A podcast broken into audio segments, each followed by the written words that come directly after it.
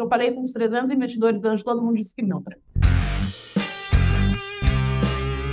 Fala galerinha, tudo bem com vocês? Aqui quem fala é o Guilherme Tavares, sou o host desse podcast de vendas chamado O Dia Que Eu Não Vendi. Podcast que tem a missão e o propósito de falar daqueles dias tretas de venda, os dias que a gente não marca reunião, os dias que a gente não assina contrato e infelizmente a gente não bate meta. Para isso, vou trazer pessoas maravilhosas que já experimentaram e viveram todas essas situações e o que elas aprenderam com isso e como elas passaram por esse momento tão difícil na carreira delas, tá bom? Então, antes de mais nada, curta, compartilha e aproveite esse maravilhoso episódio. Vamos que vamos, pra cima!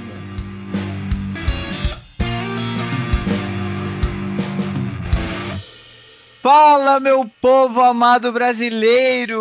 Hoje, nossa, hoje, gente, estou muito animado. Se vocês pudessem ver o meu rostinho, ele está iluminado, porque a pessoa convidada Sabe aquelas pessoas que você tem o, o desafio de conseguir agenda, fala, não, Gui, vamos, vamos um dia, vamos outro, a gente vai para lá, vai para cá, ajusta daqui, ajusta de lá, mas deu certo. O importante é isso. Antes de eu apresentá-la, por favor, curtam, compartilhem. Vamos chegar em muitos e muitos e muito mais pessoas de vendas, empreendedoras e compartilhar essas histórias dos dias que a gente não vende, que a gente aprende muito também e a gente fica mais calejado para o próximo desafio barra oportunidade, né? Então, gente, estou muito animado de anunciá-la. Tatiana Pimenta, por favor, se apresente. O palco, você já está acostumada com o palco, mas esse é um palco diferente, então ele é todo seu agora. Oh, muito obrigada, Gui. Um prazer estar aqui. E é literalmente um palco diferente. Estou acostumada a, a falar muito sobre saúde mental, sobre empreendedorismo, mas pouca gente sabe que eu sou uma vendedora nata e que Olha trabalho só. com vendas Desde que eu tinha, sei lá, meus 12, 13 anos, meu pai Sério? me colocou atrás do balcão do comércio, porque ele é comerciante e eu fui ajudar desde pequenininha. Então, é, acho que já tem aqui um, um, um sangue que é apaixonado por vender e adorei o convite, muito bom estar aqui. Que da hora, velho. Eu acho que assim, até tive. Não, não foi bem um spin-off, né? Que não foi uma mudança total, mas uma adição do, do público também, porque falei, velho, CEO, né? Ou você, assim, tipo, co-founder ou founder também, CEO também. Putz, é a vendedora número um da empresa, né? Você tem que vender a ideia, você tem que vender o produto, você tem que vender o serviço, você tem que vender a, tipo, para onde vocês vão, enfim. Então tem que ter muitas vendas durante o dia. Mas assim, queria entender de ti, Tati, como é que chegou, né, nesse momento da Vitude? Então, assim, se você pudesse contar um trailer da sua vida barra carreira ali para chegar nesse momento, e aí a partir disso a gente destrinchar aqui nas curiosidades que o host que vos fala é bem curioso. Maravilha. Bom, tem, acho que a história, eu vou tentar ser resumida aqui, mas a história é longa, né? Eu sou engenheira civil de formação. Olha só. É... Mais uma da é categoria.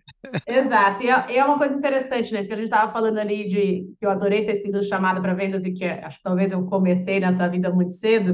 Uhum. Mas é, os meus pais, por exemplo, eles têm uma lanchonete, então desde que eu me entendo por gente lá dos 7, 8 anos, eu me lembro muito é, daquele movimento de estar ali, ver meus pais atrás de um balcão, né, comerciantes, no empreendimento ali de, de alimentação, e por volta dos meus 11, 12 anos, eu de fato comecei a ir junto com eles para, não sei se exatamente ajudar, mas eu ia ali, ficava atrás do balcão, falava com o cliente, dava o troco, pegava alguma coisa, tomava uma nota de um pedido. E aquela dinâmica de conversar com pessoas sempre me fascinou, de certo modo, mas eu nunca me vi empreendedora. Né? Eu sempre, muito pelo contrário, até porque a jornada no comércio de alimentação é uma jornada muito puxada de muito trabalho, eu não me via seguindo aquele caminho dos meus pais e sempre gostei muito de matemática, física, então foi muito natural escolher engenharia enquanto é, ali na, as opções na, na, época do vestibular, fiz engenharia, passei cinco anos na, em Londrina, no Paraná, na estadual né, de Londrina, fazendo curso de engenharia, e logo depois da, da graduação, eu, eu, acabei trabalhando numa consultora, mas é, era um, me formei no finalzinho de 2003. E ali era um período onde a gente se dedicava muito a fazer programas de trainee. Então, uhum. a minha carreira foi, tipo, ah, vou aplicar para algumas empresas. É, tinha algumas que eu gostava muito, que eu admirava. Uma delas era o Grupo Votorantim, então eu fiz ali uma tentativa que deu certo, acabei sendo aprovada, eu fiquei lá meus quatro primeiros anos, assim, de fato, é, que eu considero os meus primeiros anos é, no emprego formal, de fato, foram muito bacanas, porque eu tive a oportunidade de passar por toda a jornada de treinamento ali, né, de onboarding, de um programa de trainee super bem detalhado, passei por várias áreas, aprendi, acho que não só de negócios, mas de finanças, é, de controladoria, de supply, de uma série de coisas, até que eu pudesse ter ali é, minha, o meu primeiro desafio profissional, e eu acabei assumindo uma unidade de negócios e ser, me tornando líder muito cedo. Eu devia ter 24 anos quando eu assumi minha primeira posição de liderança, ah, ainda numa posição de liderança operacional. E no meio desse caminho, eu lembro que eu era uma das pessoas sempre muito vibrantes, muito falantes tagarelas, e eu, eu lembro de um líder meu que falou assim, eu vou te colocar num treinamento de vendas, porque eu tenho certeza que você precisa para vendas. Eu falo não, não sei vender nenhuma caneta. Ou não, você vai gostar. E aí, por fim, eu comecei é, fiz alguns treinamentos na área de vendas e ganhei a área de vendas de presentes, sem nunca ter estado no campo de fato vendendo, mas ganhando ali a oportunidade de liderar pessoas em vendas além da operação. Então, eu tive uma jornada, sei lá, dos meus primeiros seis anos, foi muito uma jornada dentro de operações, liderando operações, mas com vendas reportando para mim. Uhum. E acho que no segundo momento de carreira, eu tive a oportunidade de deixar essa vida né, de gestora de operações para ir ter exclusivamente gerente de vendas. Essa oportunidade veio ali finalzinho de 2009, começo de 2010. Eu participei de um programa seletivo da, da Arauco, que é uma empresa florestal né, que vende painéis de madeira para a indústria moveleira, e ali, de fato, eu assumi a primeira posição como gerente de vendas para oito estados, vivia viajando para lá e para cá. Tinha time de vendas em nove regiões diferentes, então cada semana eu estava num lugar, era aquelas que batia ponto ali no É, facinho, né? Tipo assim, toda essa questão de cultura, né? Tipo, como é que você lida, tipo, nove estados diferentes de tipo, é, pessoas é, vendedoras? diferente. E eu tinha Sudeste, Centro-Oeste Amazonas. Cara, Amazonas era outro, isso, outro lugar completamente diferente. Centro-Oeste também, né? Brasília e Goiás ali, que eram mais próximos uma cultura muito diferente do Rio, de Minas, e mesmo dentro de Minas, eu tinha pessoas é, na região ali de Ubá, que é a zona da mata, eu tinha gente em, em Uberlândia, que é quase São Paulo, que é muito mais perto de Ribeirão, e tinha Sim. gente em Belo Horizonte. Eram três pessoas completamente diferentes, culturas diferentes, nos clientes também, então nós temos um Brasil que é, é gigante. Fiquei, acho que quase quatro anos na, na Arauco e depois fui para uma outra empresa chamada Hilt, que era uma multinacional de origem franco-suíça, que fica no Principado de Liechtenstein, que quase ninguém conhece. Que que é esse? lugar. É um principado, né? Um, um, lugar super pequeno que eu acho que se você atravessar de um lado a outro do país tem nove quilômetros. Então eu posso ir correndo que dá certo. Um lugar super pequenininho, mas é que fica a sede da Rio. Eu fiquei lá dois anos e acho que aqui começa a nascer a história da Avetude, né? Eu fiquei lá até agosto de 2015 e o que acontece ali naquele período de 2015 é tem, acho que, dois movimentos emblemáticos da economia. Teve, na Europa, um descolamento do franco suíço frente ao euro, e aí o franco suíço disparou, a gente trazia material importado para o Brasil. Com esse descolamento da moeda, a gente ficou super pouco competitivo no Brasil e já começou a perder receita, começou a perder vendas, com isso a empresa precisou ali passar por uma reestruturação e começar a repensar sua estrutura organizacional e logo depois tem o estouro da Lava Jato aqui no Brasil. Aí, se o negócio estava ruim, piorou de vez. A empresa se viu ali com seus principais clientes é, parando obra, algumas coisas acontecendo, e nesse meio tempo a receita continuou caindo e a empresa precisou repensar uma série de coisas, encerrou uma série de é, operações, fechou escritórios, fechou. Eles tinham que eles chamavam de Hilt Center, que eram algumas lojas onde eles conseguiam fazer a distribuição direta né, dos equipamentos. Nesse repensar o modelo, eu acabei participando de um processo de, de saída, né, o que a gente vê hoje de layoff, mas foi exatamente isso que aconteceu eu saí, né, no, em agosto de 2015, o dia da minha demissão foi um dia muito marcante para mim, é, porque eu falo que ele é que talvez tenha sido o primeiro pontapé da virtude, porque eu fui desligada, é que eu não gostei do meu desligamento, né, fiquei bem, bem chateada, assim, para não dizer outra palavra, é, mas eu era uma das líderes que estava praticamente em dia com a meta e tinha outros colegas que não estavam tão em dia, mas, é, obviamente, ali tinha algumas questões. Eu tinha colegas que eram expatriados e que desligar um expatriado era muito mais caro que desligar uma brasileira. Né? Tinham outras coisas hum. envolvidas e a empresa precisou tomar decisões com base nisso. E aqui eu acho que é um ponto importante ali dessa trajetória, mas que obviamente me fez pensar nas escolhas que eu tinha trazido de carreira até então. Mas naquele dia da minha demissão tinha uma outra notícia ainda mais impactante que eu ia receber horas depois e que de fato acho que marcou para mim é, a minha vida pessoal de uma certa maneira, que foi eu receber a notícia de que meu pai estava com câncer. Eu fui ligada de manhã Nossa. e à tarde eu recebi a notícia de que meu pai estava com câncer. E, e aí eu lembro que minha mãe me ligou chorando nossa, é, tipo, não estou bem, e ela não conseguia falar direito o que estava acontecendo. Aí, quando ela começou a contar, eu não, não conseguia falar. Falei: Olha, tem uma coisa para te dizer, calma. Eu fui demitida hoje de manhã, aí ela começou a chorar de vez. Ah, meu Deus do céu, que depois, calma. Ó, fui demitida, vou arrumar as coisas do, do processo demissional, que tem que fazer exame, tem que, sei lá, tem que ir no sindicato, alguma coisa assim. Mas assim que eu terminar, eu, compro, eu vou pegar um voo e vou para casa. Meus pais moram em Corumbá, no Mato Grosso do Sul. E eu literalmente fui para casa fui entender um pouco como é que estava aquele, se era a situação, né? Fui no médico junto, fui entender o exame. E, e, a primeira coisa que aconteceu quando eu cheguei lá é que já tinha uma consulta marcada, eu consegui acompanhar uma das consultas do meu pai com o médico da minha cidade. E eu lembro que na consulta, todas as perguntas que eu fiz, o médico não sabia me responder. Aí eu falei: não, gente, pelo amor de Deus, não vai ser aqui que nós vamos operar, né? Se tiver que operar, vamos para São Paulo, eu moro lá. O câncer não é qualquer brincadeira, a gente precisa de um médico sério. Eu não posso fazer pergunta e o médico não saber responder. E aí eu lembro que eu questionei algumas coisas. Meu pai estava super inseguro. Não, não quero sair de casa, não quero dar trabalho. São Paulo é tudo muito caro. Teve toda uma passagem nesse sentido. Eu falei, gente, eu gostaria que vocês fossem para lá porque eu acho que vida a gente só tem uma. Então eu não quero nem cogitar colocar alguém em risco aqui. Eu só quero ter alguns amparos, então eu queria pedir para vocês terem um pouquinho de paciência que eu vou buscar algumas coisas. E nesse um pouquinho de paciência, eu fui buscar médicos aqui em São Paulo. E quando eu tentava falar com os médicos lá de Corumbá, aqui, ninguém me atendia, porque assim, as pessoas só falavam com o paciente que ele estivesse no consultório. E eu tentava falar, putz, a gente pode fazer um Skype? Não, a gente não pode atender, isso é contra, não é permitido. Eu falei, não, mas eu só quero tirar dúvida. Posso mandar os exames por e-mail? Não, mas eu não posso dar campeão no, no, exame se você não tiver com o paciente aqui. Eu falo, gente, Doideira, mas coisa né? retrógrada, a gente já faz tanta coisa online, por que, que o médico não pode me dar uma opinião, uma orientação, né? Enfim, consegui convencer o meu pai, de fato, para vir para São Paulo, ele veio, né, a situação, é, inclusive, acho que teve ali uma série de questionamentos, mas acho que nesse processo todo do tratamento do meu pai, eu me vi, enquanto engenheira, muito questionando todos os procedimentos da área de saúde. Por que, que o médico não podia dar uma orientação? Por que, que ele não podia falar comigo por vídeo? Por que, que não podia? Então, eu tinha muitos porquês, todos sem nenhuma,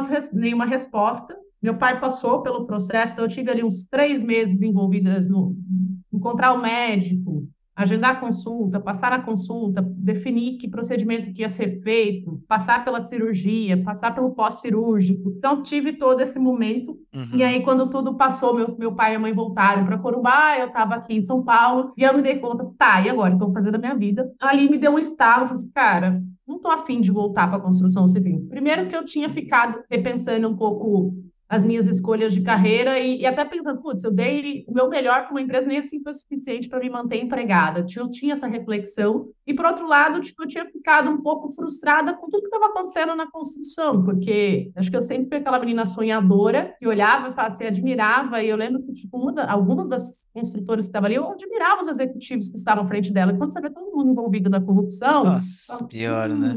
Então, não era bem assim, né? Então, eu, de certo modo, fiquei frustrada com a construção civil e desgostosa diante daquela situação que a gente estava vendo nos noticiários e tipo, todo o movimento que eu tinha passado com meu pai ali me fez ter algumas coisas de incômodo, tipo, cara, saúde não pode ser tão difícil, não pode ser tão é, complicado. E pensando que eu tinha condição de trazer meu pai para operar aqui, mas e quem não tem? Né? Será que você não consegue, às vezes, ter é, uma solução melhor, um desfecho melhor? E aquilo me fez olhar para minha poupancinha que eu tinha na época, eu tinha ali, sei lá, uma reserva para um ano e meio, dois, talvez, sem trabalhar. Eu sempre tive o hábito de guardar dinheiro, acho que é um ensinamento que eu tenho do meu pai, de gaste menos do que você ganha, sempre. E isso me permitiu ter ali um colchão. Eu falei, bom, eu consigo ficar um tempo parada. Então, eu vou me permitir não procurar emprego e vou me dedicar a fazer coisas, sei lá, que eu, que eu queira, vou estudar Então, uhum. foi um uhum. período que eu me dediquei muito à, à, prática de exercício, nesse intervalo entre o tratamento do meu pai é, e o início da Vitude, teve ali duas maratonas meio, uma maratona em Chicago, outra maratona em Paris, foram sensacionais, assim, para resultar ah, uma série de coisas. Então, tive ali a oportunidade de dedicar bastante tempo para ir para o parque. É, correr, três horas correndo, né? E até você chegar na, na prova, que são três horas correndo, você passou muito tempo correndo. E para quem não sabe, a corrida é basicamente uma meditação ativa, né? Onde você. Opa, super. e aí, nesse período, eu tive a oportunidade de fazer algumas coisas. Eu fiz trabalho voluntário também com, na, dentro da área de saúde, eu participei de alguns startup weekends, eu fui em eventos de empreendedorismo e, a, e aquelas coisinha do empreendedorismo foi ali aparecendo e foi florescendo. Foi, cara, eu quero trabalhar com alguma coisa dentro da área de saúde, quero fazer com que a saúde seja mais acessível. E que comecei a explorar. Então, estava ali num conceito de pensar muito em telemedicina, telesaúde, segunda opinião, uma série de coisas. E fui me conectando com algumas pessoas. Nesse processo de conexão, eu conheci uma turma que era do Hospital Sírio-Libanês, o CEO, que era o Paulo Chapchap na época, e o Luiz Reis, que era da inovação. É, tive a oportunidade de tomar alguns cafés com eles, até pensando em algumas soluções de segunda opinião em oncologia no primeiro momento, porque era estava fresco na minha cabeça pelo, né, pelo tratamento de câncer do meu pai. E um belo dia, acho que a gente estava lá pelo quarto ou quinto café, eu lembro do Luiz falar assim, cara, não vai dar certo isso aqui, eu sei que você está muito empolgada, mas, cara, tele, telemedicina no Brasil nos próximos cinco anos, eu acho que não vai acontecer. Nossa, ele, eu acho que ele estava com a bola de cristal da pandemia, porque assim, eu lembro que eu esquece, não vai dar bizarro, certo. né? Tipo... É, e aí eu tava assim, não, mas lógico que vai dar certo, vamos fazer. Não sei o que. Ele falou, Tati, eu sei que você tá empolgada, mas eu acho que não vai rolar. Mas você já pensou em ver outras áreas de saúde? Na psicologia tem uma regulamentação. Ela é incipiente, mas existe. E aí, quando ele falou isso, foi, sabe, o Eureka? Foi, foi a dinamite na minha cabeça, assim, porque eu já tinha, eu tinha tido depressão em 2012 e nesse período um dos meus desafios tinha sido primeiro encontrar um psicólogo. Eu fui no tentativa e erro no plano de saúde e, cara, um pior que o outro. Teve um psicólogo que teve um cachorro de dormir na consulta. Eu falei, não é possível que eu passando um negócio desse. E assim, você fica chocado de ter essas experiências bizarras com a operadora de saúde. E só hoje eu entendo que elas são bizarras porque a operadora paga muito mal o psicólogo. Tem operadora que paga hoje, em 2023, 12 reais por uma consulta. Cara, não sustenta. Você nunca vai conseguir ter um psicólogo competente pagando tão pouco assim pela sessão dele. Enfim, teve todo esse desafio de achar psicólogo. E quando eu achei, que foi um psicólogo que veio por indicação, ele ficava, o consultório dele ficava uma hora da minha casa. Então, em 2012, ninguém falava de teleterapia. Então, eu tinha uma hora de trânsito, 50 minutos de sessão, outra uma hora de trânsito. Outra sessão que era para durar 50, durava três horas. Quando aquela pessoa me disse, você já pensou na psicologia? Eu falei, gente, se fosse online, estava tudo resolvido. Como que eu nunca pensei nisso antes? E aí foi tipo assim: ah, achei meu negócio de vamos montar uma empresa de terapia online. É óbvio, isso aqui vai dar certo, porque as pessoas estão precisando, as pessoas não sabem escolher, todo mundo tem vergonha ali de pedir indicação, então pode fazer sentido. E eu fui estudar um pouco do setor nesse período, entendi ali, obviamente, e, por exemplo, primeira coisa, será que só eu tive problema? Como é que é isso? Eu fui estudar. Eu descobri uhum. que o Brasil é o país mais ansioso do mundo. A gente é o segundo colocado em quadro de estresse, o quinto em, em casos de, de, depressão. A gente tinha diversos ofensores aqui importantes, e quando a gente olhava para o mundo, sei lá, um bilhão de pessoas sofrendo com algum transtorno mental. Eu falei, poxa, tem tamanho de mercado aqui. Sim. Foi aí que começou a ideia. A Vitude, enquanto marca, ela nasce até de uma frase da OMS ali, que acho que foi muito que guiou a gente na construção de marca. Tem uma frase que diz que não existe saúde se não, não tiver saúde mental. Então é super importante que a nossa cabeça esteja bem para que o nosso corpo esteja bem, né? Tem um conceito Concordo. por trás disso. E aí a gente juntou duas palavras que é vital e saúde. Então, VIT é das três primeiras letras de vital e o UD é das três últimas de saúde. E aí o segundo T era meio que o sinal demais que estava ali no meio, a cara, é virtude com vocês e vambora. E assim, a ideia é que, que da hora, a, gente uma, a gente cria uma empresa que é vital para a saúde das pessoas. Então foi assim que, de fato, nasce Vitude lá em maio de 2016, com a ideia de conectar pessoas que queriam fazer terapia, psicólogos, e muito assim, numa missão que até hoje é muito verdadeira, que é de democratizar o acesso a serviços de saúde mental. A gente nasceu B2C, não é mais B2C, a gente foi mudando o modelo ao longo do tempo, é, por perceber que existiam outros players que poderiam fazer sentido. né, em 2018, nessa jornada, teve um posicionamento muito importante do OMS, falando pela primeira vez que burnout ia passar a ser considerado equiparado à doença do trabalho.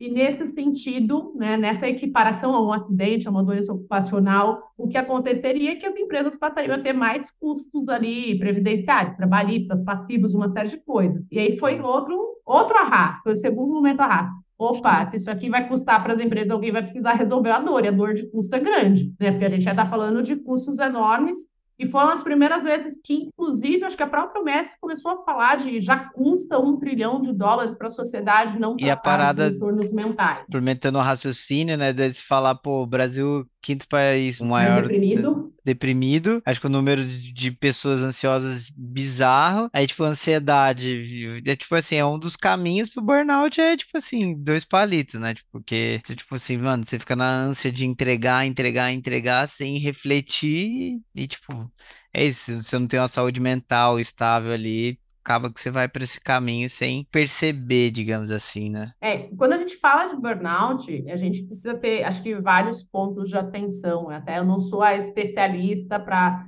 mergulhar nesse assunto, eu sempre gosto de ter um psicólogo junto comigo, um psiquiatra, uhum. porque eu acho que tem alguns conceitos importantes. O burnout ele não é considerado doença, ele é considerado uma síndrome. Para a gente chegar Entendi. num diagnóstico de burnout, a gente tem que excluir todas as outras doenças. Então, não coexiste depressão e burnout, ansiedade e burnout. Burnout, ele é caracterizado por esse esgotamento ocasionado pelo trabalho. Então, assim, eu não posso estar com depressão e burnout, assim, vou usar o termo que o povo tem usado. Não, eu estava saudável e, em função do meu excesso de trabalho, do meu ultrapassar de limites e de algumas questões da organização, eu adoeci. Então, Entendi. aqui são, Entendi. aqui é o conceito que a gente precisa deixar bem claro, é uma pessoa que estava saudável, que não tinha nenhum outro tra transtorno, que adoeceu em função do trabalho. Então, são, são coisas que é super importante da gente destacar para a gente não misturar as coisas mesmo. E, e, por isso que é tão importante a gente falar, porque tem muita gente saudável e que, em função do estresse, né, do estresse recorrente, dessa coisa de vou me dedicando, vou me dedicando, burnout afeta muito gente que é high performer. Né? Eu vou empregando, vou empregando, vou empregando, até uma hora que eu passo dos meus limites, e aí quem estava muito aí passa a não estar tá nem aí. Hum, então tem, tem alguns ponto. pontos super importantes para a gente ter. Não havia refletido por essa perspectiva, muito bom. Estão ouvindo aí, né, galerinha? Não é só quem não tá mandando bem, que tá mandando às vezes super bem, também tá nessa, nessa linha aí que pode acontecer. Super bem e muitas vezes é mais, tá mais exposto, né? É. E tá, assim, uma coisa que me chamou muita atenção, que até questão de assim, pô, você falou, Gui, mandava muito bem em matemática e física, então foi um caminho basicamente natural, mais ou menos a mesma linha que eu também pensei na minha faculdade, que tipo, sou formado em engenharia química, eu mandava bem em química também e exatas. E aí você abriu uma empresa, saiu do, digamos, do, do objetivo e foi pro subjetivo, digamos assim. Lógico, a abertura da empresa exige esse caminho objetivo onde a sua uhum. formação e experiência ajudou muito, processualmente falando. Mas algo numa outra linha, tipo, como é que foi essa parada para você? Assim, tipo, beleza, teve essas questões também pessoais que influenciaram, mas ainda assim contraditório, né, em algumas questões Sim. também. Não sei se você já refletiu sobre isso algum dia.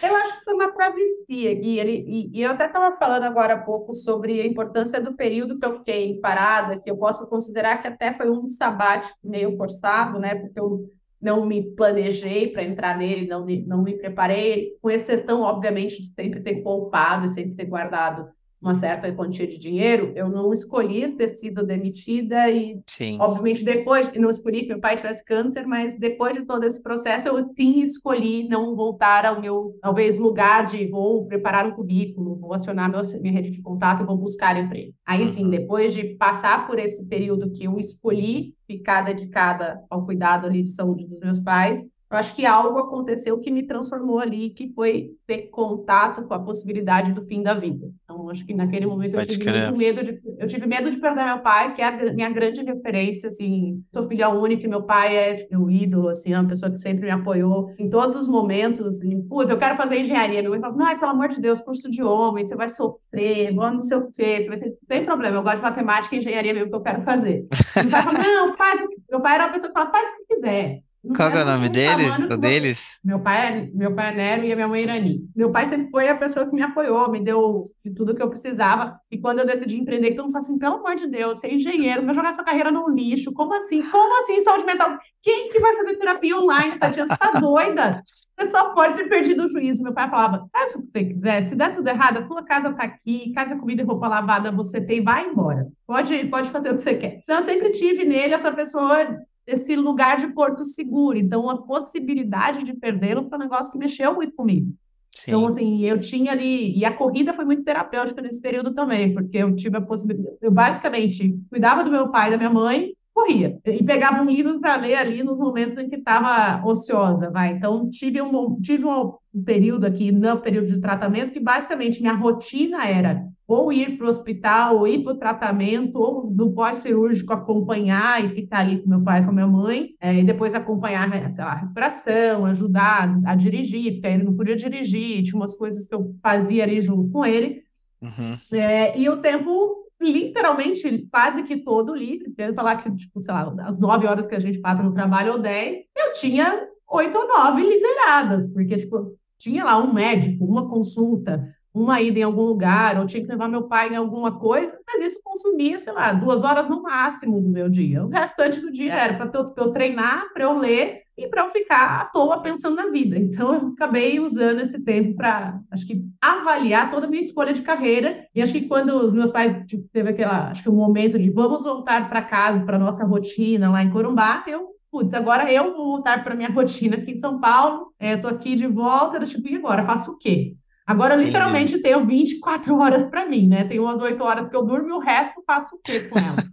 Então, eu acordava de manhã, ia treinar, né? mantive uma rotina que eu sempre tive de sono e tal. Então, Seis horas da manhã eu acordava, ia para o parque, corria, voltava, acabava dando uma musculação ali, que aí tinha tempo livre. Quando dava umas nove e pouco, dez, eu sentava, eu desci, tomava meu banho, descia, sentava numa padaria com um caderninho de nota, sempre tive o hábito do diário, uma série de coisas que eu gosto. E aí eu ia tomar minhas notas, pensar na vida, então eu usava muito para isso, para ler e para buscar alguns cursos. Então, fiz alguns cursos online, é, fui buscar alguns treinamentos e foi um pouco disso que eu ocupei meu tempo. Fui fazer trabalho voluntário, fiz um trabalho voluntário numa casa de idosos que é mantida pelo Einstein, que fica na Vila Mariana, e eu trabalhei com pessoas em idosos que tinham demência e Alzheimer. Eu ajudava a alimentar esses idosos que eles já tinham perdido a a, a, habilidade de colocar a comida na própria boca e tal. Então, foi um período também, que acho que durou uns sete, oito meses, e que, de novo, me pôs em contato com a possibilidade do fim. Possibilidade não, com a clareza de que o fim chega, porque toda semana que eu ia trabalhar lá, tinha morrido alguém. Então, a cada semana que passava, morria um idoso, porque estava chegando o fim da vida mesmo, pelo processo uhum. do, da demência do,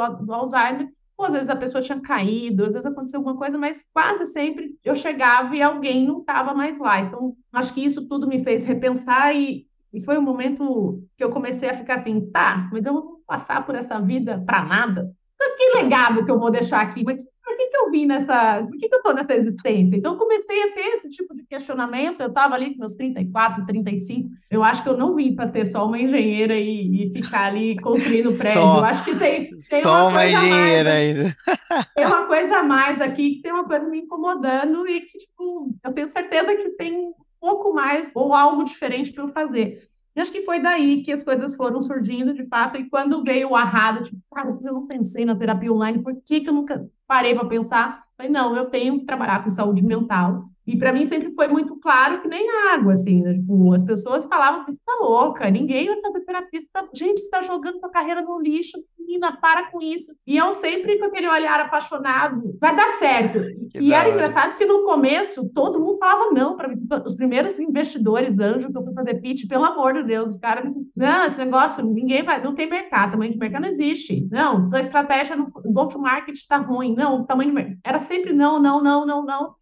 Gente, será que eu sou a única pessoa que acredita que esse troço vai dar certo, né? Na verdade, é a única que está enxergando isso mesmo, né? Mas né, assim. eu, ó, eu lembro, tá falando disso. Esse ano eu tive a oportunidade de encontrar umas pessoas das antigas no, num evento em Paris, né? E tá vendo? É, e, e, olha que interessante. A gente, a gente tinha muita dificuldade de captar e tal. Então, eu, o que, que eu fui recorrendo? A, eu pesquisava muito sobre premiações e coisas que eu pudesse angariar algum tipo de financiamento que não fosse equity. E aí eu me inscrevi numa premiação que é organizada pela Cartier. É, ela é focada em o, o, grande mote é o empreendedorismo feminino. Então é uma uhum. premiação destinada a mulheres e aí tem vários critérios. A mulher precisa ser majoritária, ela precisa estar à frente do negócio e o negócio precisa de impacto social. Então precisava ter ou de uhum. educação, ou de saúde, ou de saneamento. Eu falei assim, gente, é muito específico. Já tem pouca mulher. De impacto social ainda é menos. De o um negócio seja escalar, eu acho que eu vou me inscrever, porque a chance de tipo, eu emplacar lá pode ser grande. Ah, pelo menos um network bem, assim, legal você faria com certeza, né? Muito é, pelo... Eu precisava, chegar na, eu precisava chegar na final, né?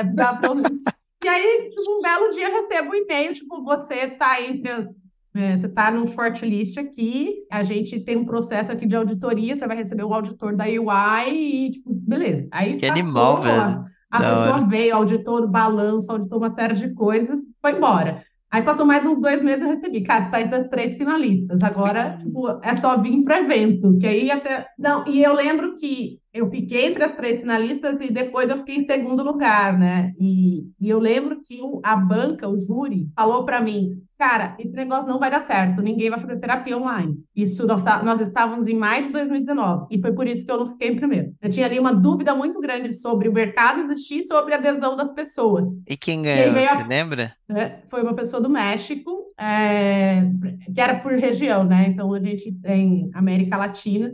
E aí foi uma pessoa do México. Eu lembro que eu questionei horrores o pessoal da cartilha, assim, mandei uma carta, falei, olha, esse júri não estava preparado para avaliar uma scale-up, não sei o quê, porque, tipo, eles só entendem de business tradicionais. Uma, a vendedora, uma... né? O quê?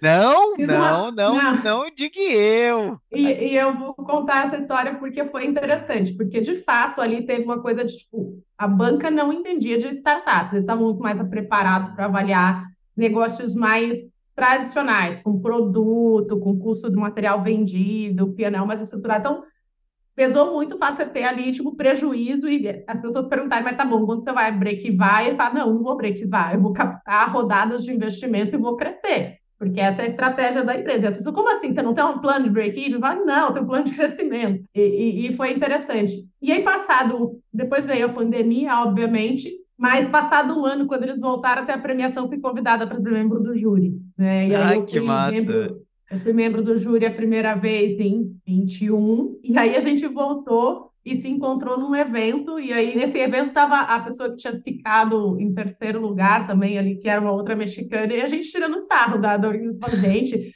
vocês lembram que a banca falaram pra, falou para Tatiana que, tipo, terapia online não ia rolar? Aí veio a pandemia, deu um tapa na cara de todo mundo. Olha aí o negócio dela levantando um Série A, 7 milhões de dólares, e o povo falando que não ia dar certo. É, que doideira, né? Então, assim, essas coisas acontecem, né? Tipo, e eu acho que eu sempre tive essa coisa de acreditar muito que fosse dar certo. Né? Essa energia que você vê na minha voz, a empolgação, brilho no olho. Não tem como disfarçar, né? Não tem como inventar isso, né? É vida, cara.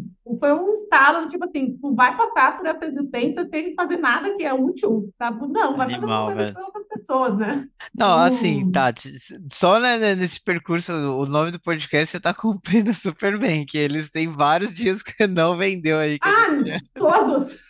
É mais dia que não vendeu do que vendeu, porque assim, tipo, as pessoas duvidavam.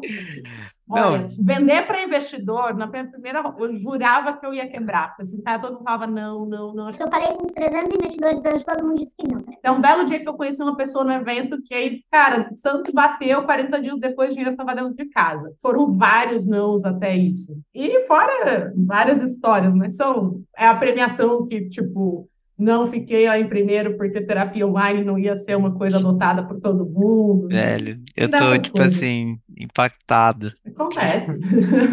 É bem, até mesmo que, que a gente tava conversando em off, né, que eu tava contando pra ti, tipo, nove meses sem vender, e como é que se permanece no drive ali? Pô, você, acredito que mais tempo até do que isso, né, pô, 300 pitches, imagino. O seu conselho, até mesmo compartilhar saúde mental, é onde você tem saúde né? Se você não tem saúde mental, você não tem saúde, porra. Sim. Total, velho. E é isso. Eu falo para as pessoas, velho, Sim. escreve, fala contigo. Eu fico falando sozinho comigo, dando risada, assim, tipo, pô, mas Fala, velho, você mandou bem aquele dia, hein, cara, você que e começa a fazer piada, dando risada, mas é essas conversas internas que eu, não é bobagem, né? O que você conta para você faz muita diferença para você continuar no drive ali. Eu acho que a gente precisa encontrar aquilo que de fato faz sentido pra gente. O propósito faz uma diferença muito grande quando você sabe, e eu gosto muito do Simon Sinek por isso, quando você sabe o porquê você está fazendo as coisas, nada te tira do rumo. Você tem um objetivo muito claro. Então, tipo assim, pode dar errado uma série de coisas, mas você vai encontrar outra forma de contornar ali e seguir andando. Você continua, então, né?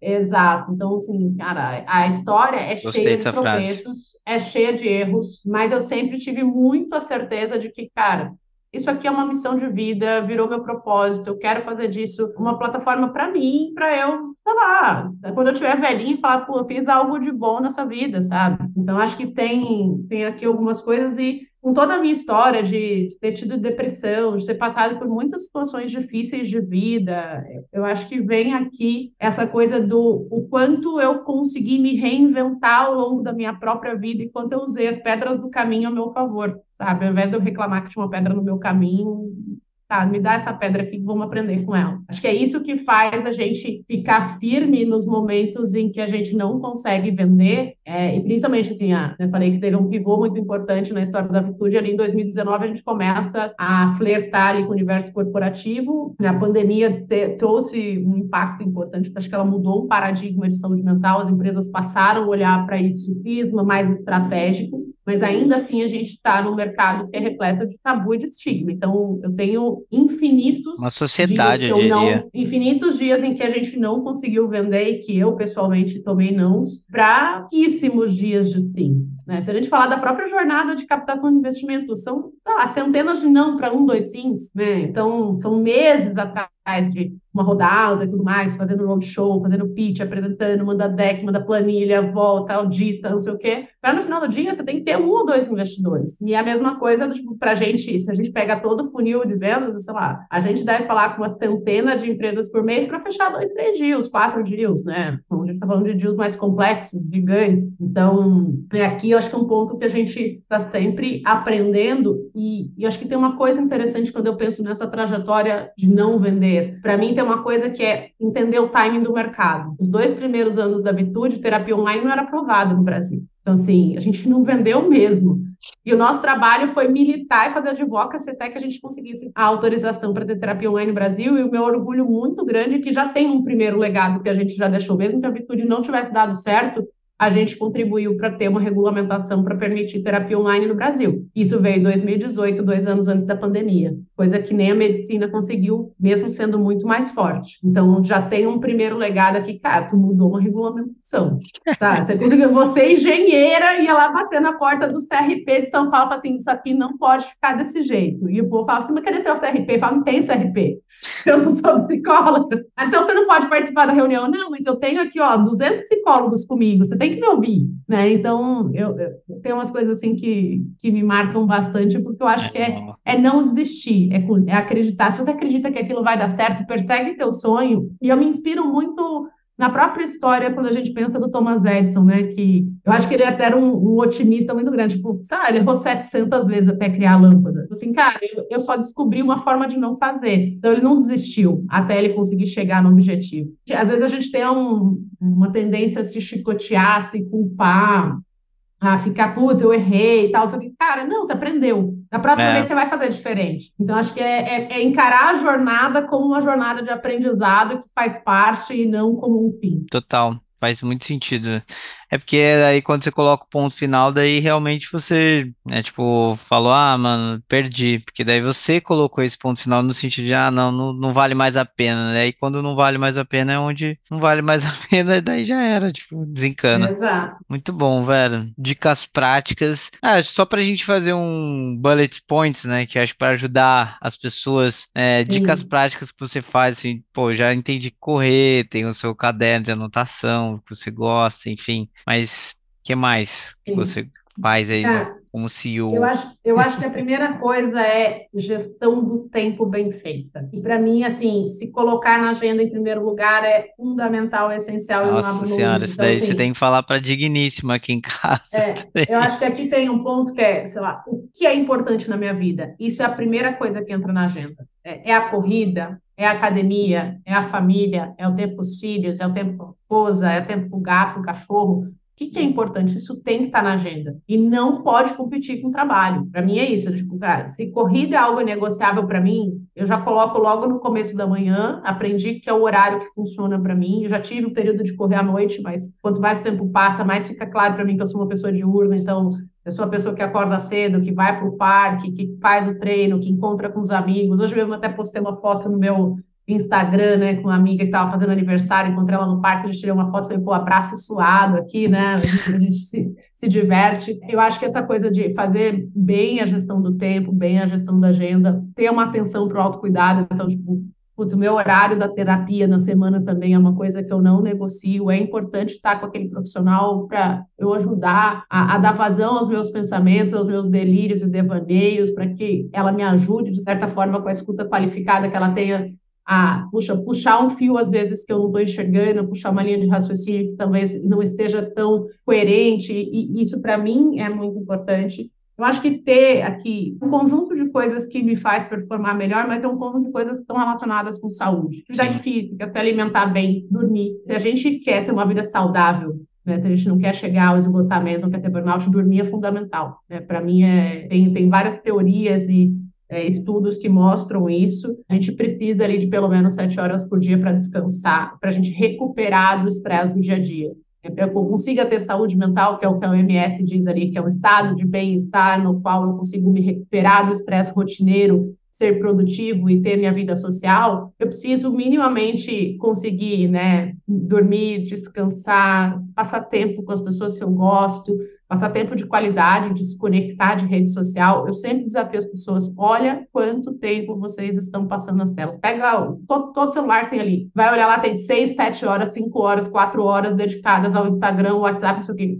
Cara, reduz isso. Se a gente passar menos tempo na, nesses troços aí, tipo, a gente vai produzir muito mais. É, tipo, as pessoas falam, puxa, eu não tenho tempo. Mas quanto tempo você está passando nas redes sociais? Quanto tempo você está passando olhando a foto do coleguinha no Instagram e ficando ali, ai meu Deus, se eu tivesse isso. Eu ponho uma trava, velho. Cara, não, exato. Então, para mim, é tentar ao máximo se desconectar. Eu acho que é, é fundamental, ajuda demais na produtividade também atividade física, terapia, gestão de tempo, dormir bem, gestão do reflexão, tempo, se colocar na agenda, autocuidado, evitar as redes sociais, tentar cortar o tempo que passa lá.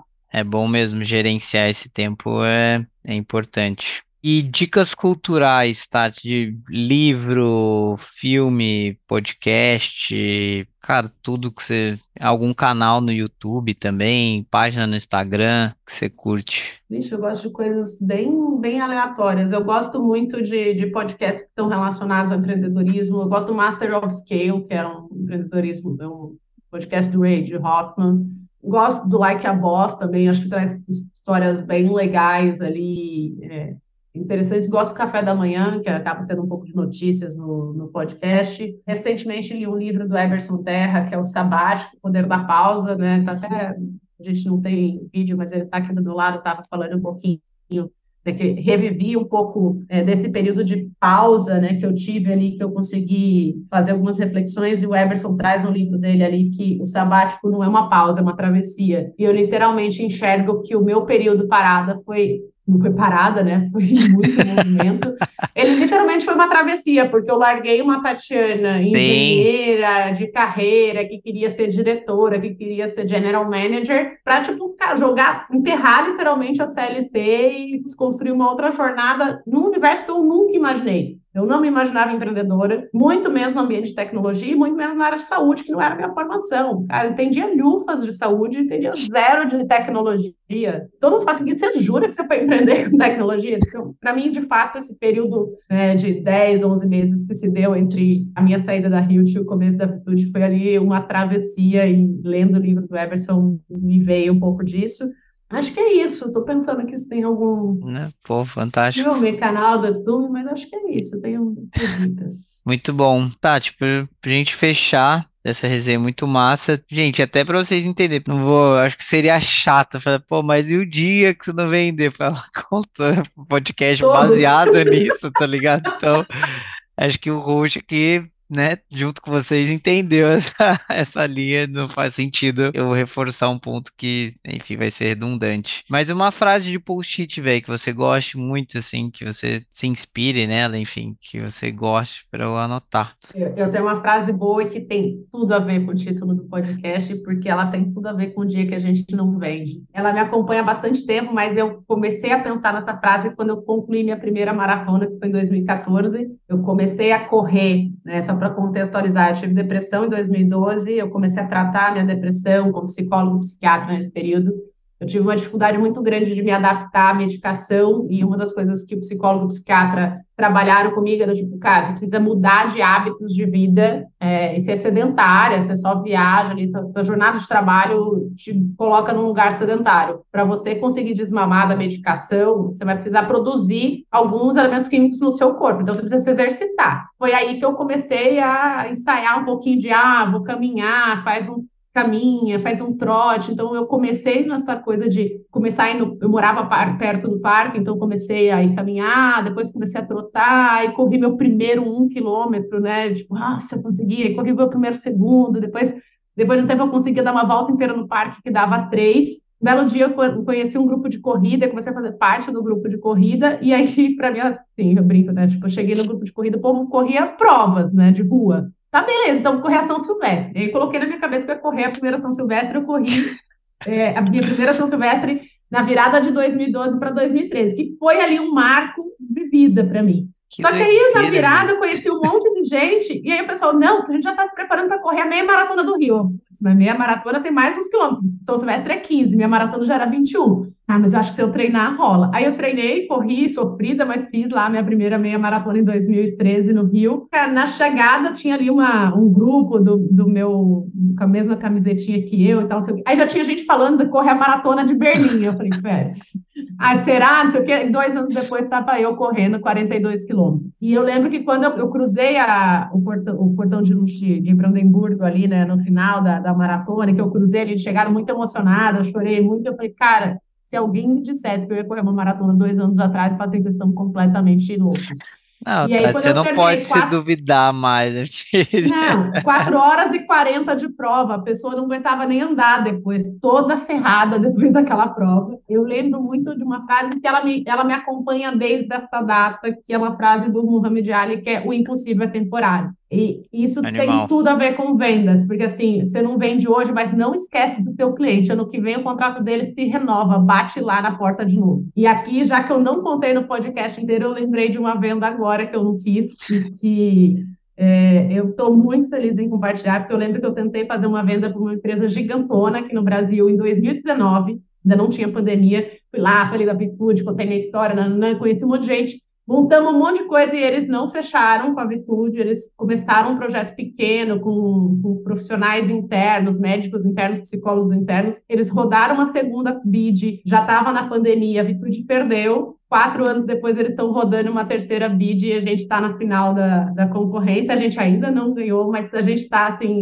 é, num caminho muito bom e eu tô, continuo com a crença de que o impossível é temporário. Se não deu em 2019, não deu em 20, vai dar agora no comecinho de 24. Então, é, é, muito isso de, eu acho que o que a gente tem a aprender com os dias que a gente não vende é que é, é temporário, vai vir. Vai vir. Animal, velho. Pô, não tem como, não tem palavras e melhor expressão. E eu quero, assim, depois que isso der certo, que vai dar, quero ah, saber depois. um champanhe. É bom, né?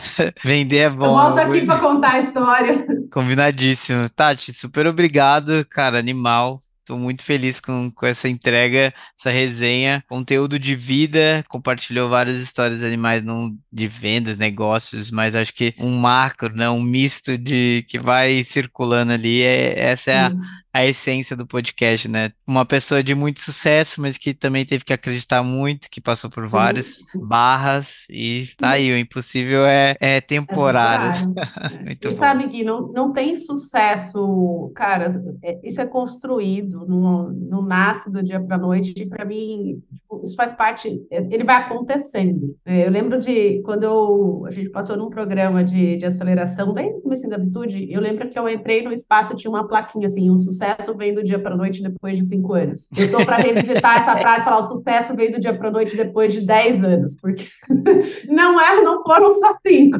Então. Ah, essa é a parada mesmo. A galera só conta as coisas bonitas e a gente, a gente falou sobre ansiedade. Vocês olham lá, ah, todo mundo sabe muito bem de vida, mas pô, eu quero saber essas histórias, assim, dos bastidores ali que não são tão. que, é, entre aspas, não vendem tanto, né? Mas é que eu acho que mais eu curto e conecto com a gente real, assim. Pessoas reais Sim. inspiram pessoas reais, né? Então é isso. Isso aí. Muito bom, Tati. Bom demais. Obrigado demais, gente. De novo, curtam, compartilhem. Foi mais um episódio fantástico. E até a próxima. Valeu! Fala galera, meu muito obrigado para você que ouviu até aqui e um agradecimento especial também para todas essas pessoas maravilhosas que fazem esse projeto acontecer. Eu, como host e produtor desse podcast, Guilherme Tavares, editora de áudio Caroline Castilho e editora de imagens Isabela Santos. Demorou? Muito obrigado, valeu!